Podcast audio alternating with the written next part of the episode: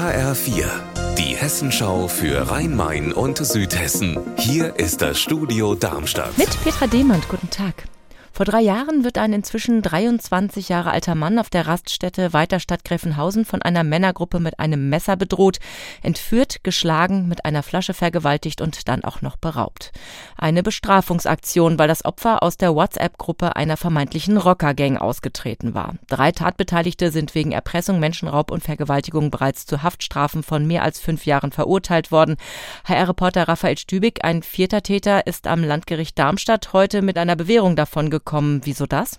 Er war nach Überzeugung des Gerichts nur Mitläufer und hatte das Opfer im Kofferraum seines Autos zum Tatort gefahren.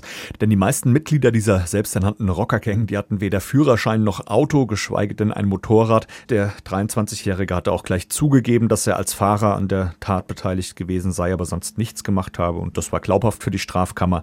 Deswegen ist er, anders als die drei weiteren Täter, noch mit zwei Jahren auf Bewährung davon gekommen.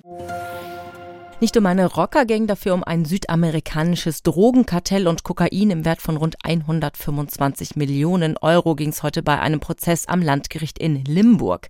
Ein 49-Jähriger aus Wetzlar und ein 67-Jähriger aus Großumstadt sind dort angeklagt. Sie sollen den Transport nach Europa organisiert haben. HR-Reporter Benjamin Müller war heute beim Auftakt dabei. Wie war's denn? Also das war schon ziemlich spektakulär. Rund 50 Polizisten überall im Gericht, dann zwei Sicherheitsschleusen wie am Flughafen, damit da ja keine Waffen Waffen reinkommen. Als der Angeklagte reingeführt wurde, da war dann auch noch ein Polizist mit Sturmhaube dabei. Also alles Sachen, die nicht ganz so üblich sind. Das klingt ja fast nach einem Hollywood-Streifen, was da in Limburg los war. Was lief denn bei der Verhandlung selbst? Es ist nur die Anklage verlesen worden und dann haben alle Parteien gesagt, wir wollen jetzt erstmal ein Rechtsgespräch führen. Also da treffen die sich quasi unter Ausschluss der Öffentlichkeit, klopfen ab, wer will eigentlich was von diesem Prozess, um dann eventuell auch das Verfahren zu beschleunigen. Was dann rauskommt, rauskommt, das gibt's am nächsten Mittwoch. Da ist der nächste Verhandlungstermin. Dann wissen wir mehr.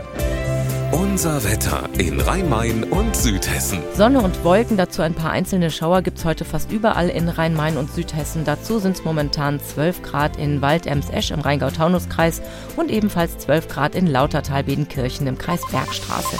In der Nacht wird es regnerisch und auch der Tag morgen wird wechselhaft bei ähnlichen Temperaturen. Ihr Wetter und alles, was bei Ihnen passiert, zuverlässig in der Hessenschau für Ihre Region und auf hessenschau.de.